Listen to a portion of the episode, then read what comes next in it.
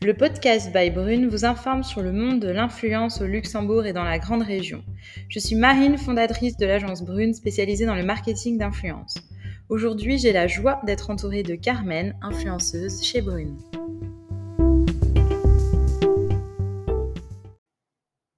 Aujourd'hui, nous allons parler de l'arrivée du marketing d'influence au Luxembourg avec le début des blogs mode. À mes côtés, Carmen. Bonjour Carmen. Salut Marie.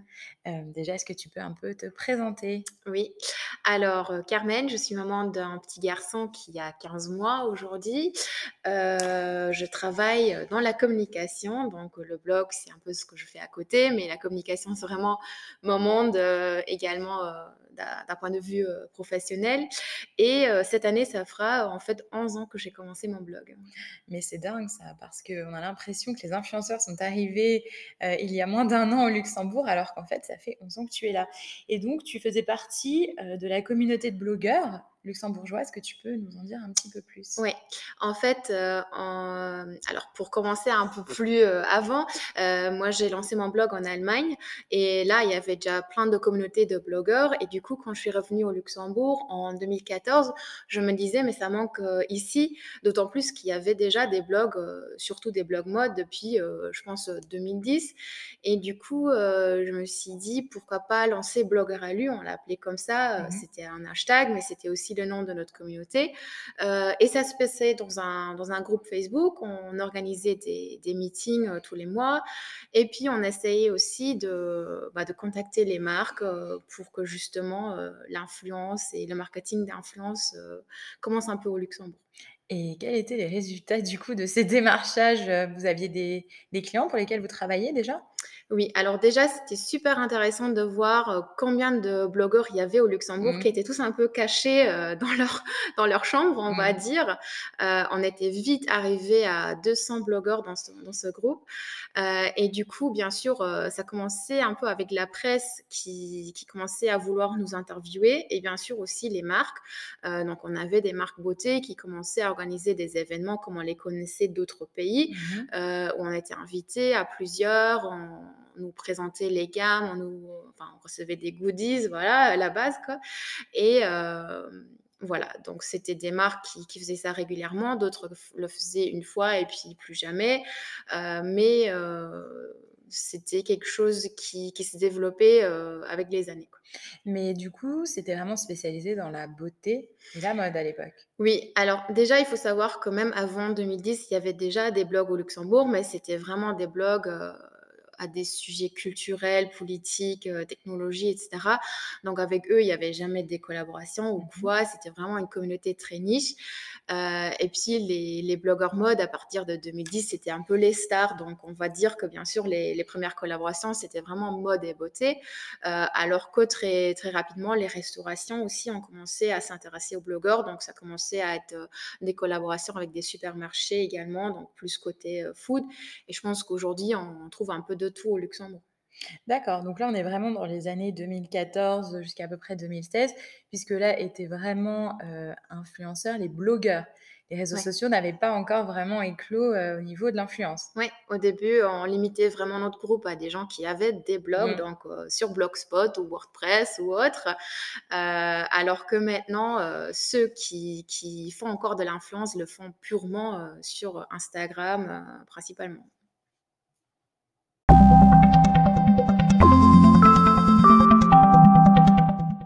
Les prémices du marketing d'influence, donc comme on l'entend aujourd'hui, sont donc arrivées, on va dire, vers 2016, c'est ça, 2017 Ouais.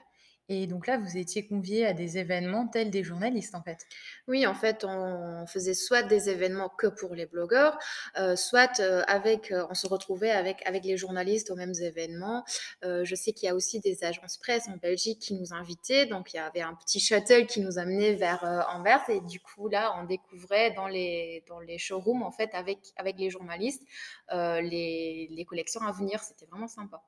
Mais du coup, un journaliste, à l'issue de d'une conférence de presse doit faire un, un compte rendu, un article. Vous, vous aviez des des obligations derrière ça? Non, pas du tout. Alors, heu, d'habitude, tout ce qui est événement, conférence de presse, c'est vraiment on nous invite en espérant bien sûr qu'on va Mmh. parler, heu, du produit ou du service. Mais au final, on était vraiment libre à en parler ou pas. Heu, de même pour, heu, pour les produits qu'on recevait. Souvent, c'était des produits qu'on recevait même sans même sans le savoir en amont et du coup, finalement, soit on en parlait, soit on le faisait pas. Bien sûr, les marques, si on en parlait, elles étaient contentes et heu, elles avaient plus tendance à nous recontacter. Heu, mais au final, on va dire qu'on faisait pas le même travail qu'un journaliste, c'est sûr. Et heu, est-ce qu'on parlait vraiment de collaboration? C'est-à-dire, par exemple, est-ce que, heu, tu collaborais avec une marque bien précise, sur un délai bien précis ou heu, tu étais conviée et ça s'arrêtait là? Il y avait les 2. En fait, moi, heu, je me rappelle d'une, heu, d'une collaboration à l'ouverture d'un centre commercial où, heu, on me donnait vraiment des des délais et des des guidelines assez, bah, assez complètes. Donc j'avais un bon d'achat avec lequel j'allais acheter les produits que je mettais en scène, chez moi. C'était quand je parlais déjà plus de déco, et voilà, donc ça, c'est vraiment une collaboration classique comme on les trouve, régulièrement aujourd'hui. Mais il y avait aussi des des marques, on va dire, qui n'étaient pas encore pro, Mmh. heu, qui invitaient les blogueurs, heu, sans forcément savoir, heu, qu'est-ce que ça va leur apporter, en fait.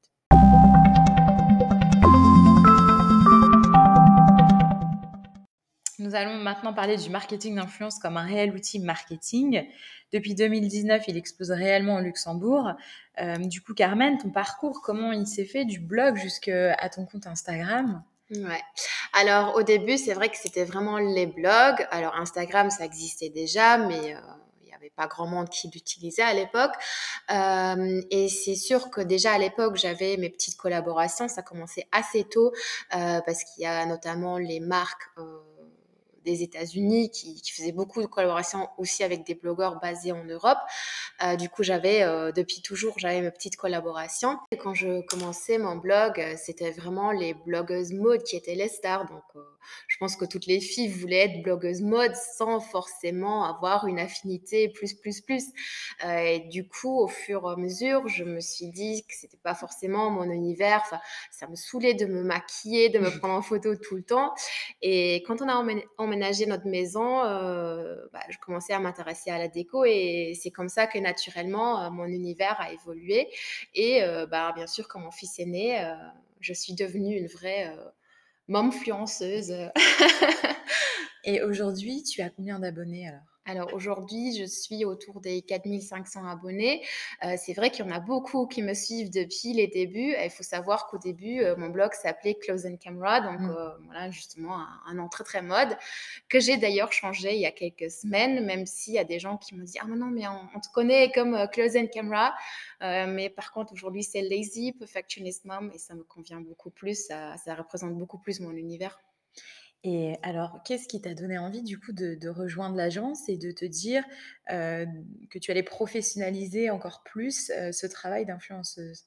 Alors en fait, moi, heu, depuis, le début de mon blog, j'ai toujours eu des collaborations, mais c'était beaucoup de collaborations où à la fin on s'est dit: Heu, OK, la marque a quand même beaucoup plus profité que moi. Donc, heu, on Mmh. recevait des petits goodies par-ci et par-là. On faisait tout le paquet de de communication autour et au final, on se retrouvait avec un produit qu'aujourd'hui on n'utilise plus et ça, c'était justement quelque chose que je ne voulais plus, heu, d'autant plus que je commençais à vraiment avoir beaucoup de demandes et que je commençais aussi à dire non, heu, même à des grands clients des fois parce que c'était justement des sujets ou des produits qui qui ne me correspondaient pas.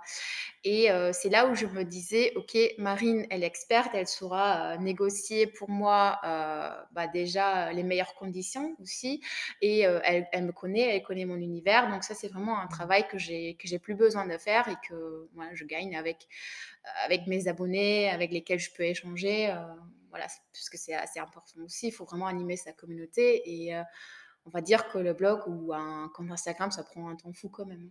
Ça, c'est bien de le dire aussi. C'est un réel travail. Hem, du coup, Carmen, heu, tu peux nous donner des noms de de de marques, d'entreprises avec lesquelles tu, es en collaboration? Ouais. Alors aujourd'hui, je suis en, collaboration avec euh, Nordstrauss, par exemple, et j'en suis pas peu fière parce que c'est un centre commercial au nord de Luxembourg, et étant originaire du nord du Luxembourg, moi aussi, euh, ça m'a beaucoup fait plaisir de pouvoir euh, leur aider à, à, communiquer un peu leurs produits et services parce que bon, c'est sûr qu'au début, c'était surtout euh, on va dire les restaurations, les boutiques basées à Luxembourgville qui s'intéressaient aux blogueurs. C'était pas quelque chose qui était arrivé encore au nord du Luxembourg.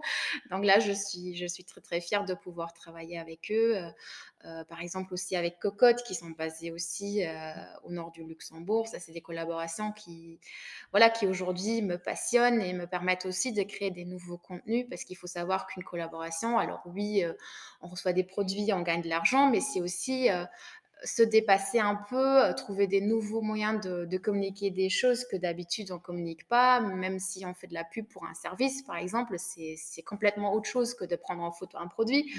Donc, il faut aussi se développer, se réinventer, et c'est ça ce qui est cool aussi avec les collaborations. Oui, parce que vous êtes euh, en capacité de proposer des produits, mais aussi des services, euh, et dans des domaines très variés.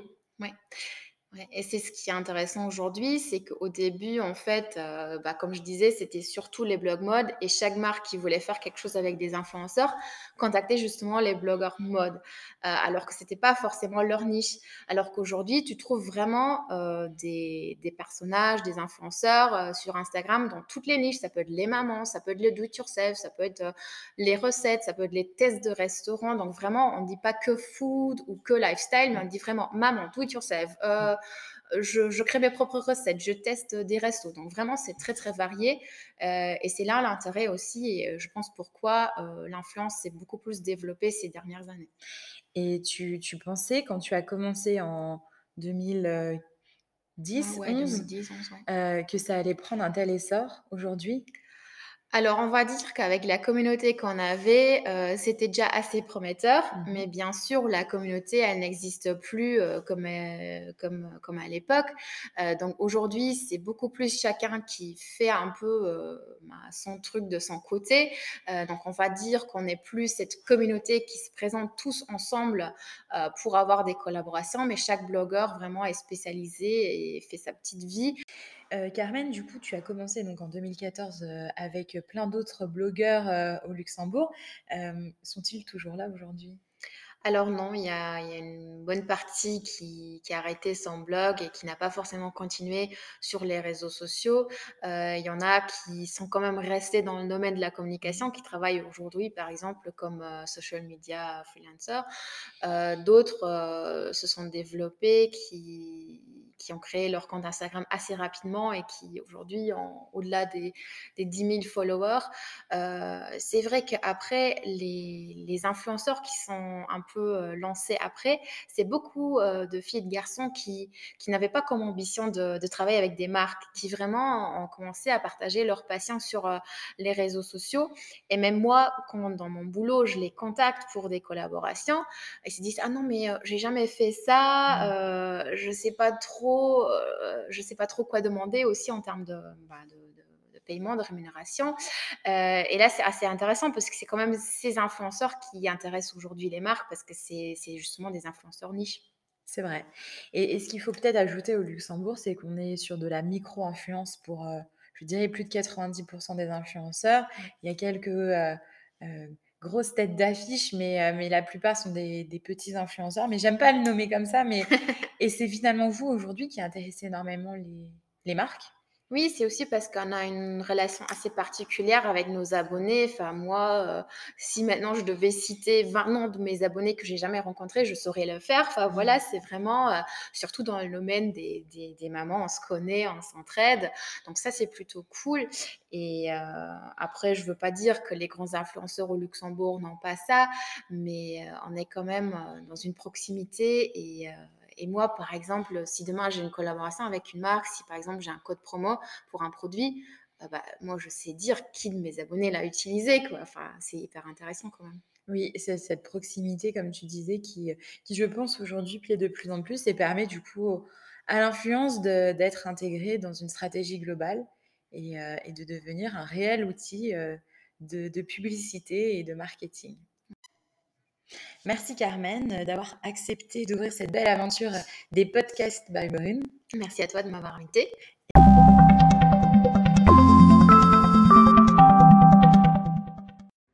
Et dans le prochain épisode, nous parlerons de comment et pourquoi devenir influenceuse. À bientôt!